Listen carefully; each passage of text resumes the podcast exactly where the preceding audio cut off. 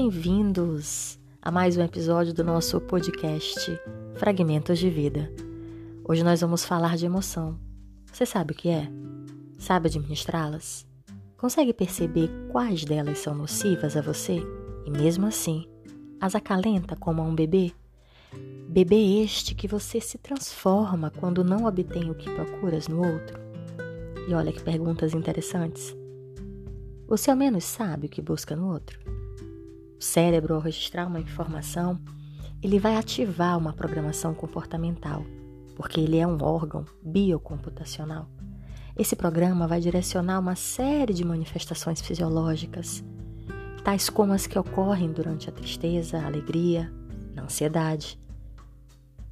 Imaginem, você está no mar, aquele vento gostoso soprando no seu rosto e aquela água envolvendo o seu corpo.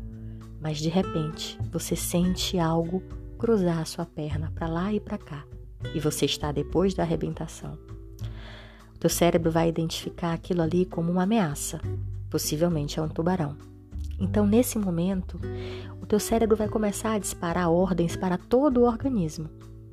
E loucamente esses comandos começam a ser ativados para nos defender dos desafios atuais.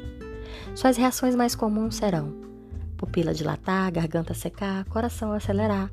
Seu estômago vai parar de produzir ácidos e por isso ele vai doer. Seu intestino vai parar de peristaltar. Se estiver cheio, você solta. A bexiga segue o mesmo movimento. O sangue do rosto vai perder para ir para outras regiões, como pernas, costas e braços, para que você se prepare para correr ou lutar. Cortisol e adrenalina aumentarão a produção e você vai ficar mais focado no problema. Tudo isso em menos de meio segundo. A isso nós chamamos de emoção. Emoção é uma relação de programação do nosso cérebro com todo o corpo, e ele é automático, e que vai te mover a uma ação. É uma reação eficaz sobre o que percebemos ao nosso redor, sem perder tempo. Ele é absolutamente automático. Você jamais vai olhar para o tubarão e pensar: eu vou parar de peristaltar. Isso apenas acontece e ponto final.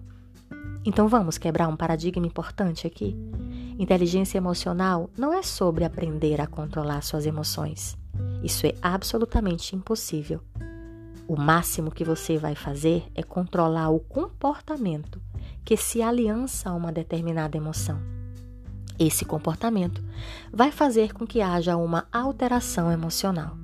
Então, Inteligência emocional não é a capacidade de controlar as emoções, mas de entender os seus processos emocionais. Quando você consegue identificar qual o seu estilo emocional, você pode traçar o que te agrada mais e o que te agrada menos, e aí tomar decisões.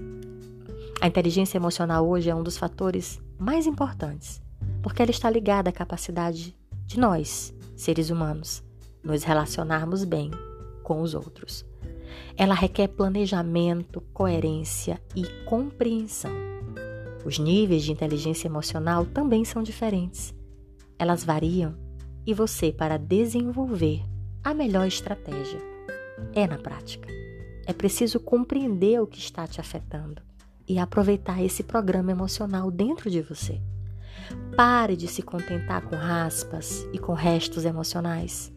Pare de validar essas mentiras sinceras que você conta para você mesmo todos os dias. Movimente-se. Vai doer, mas é um movimento lúcido e libertador. Não confunda a emoção com sentimento. A emoção é muito complexa e não há vida sem emoção. Reaja, viva, porque a vida vale muito a pena.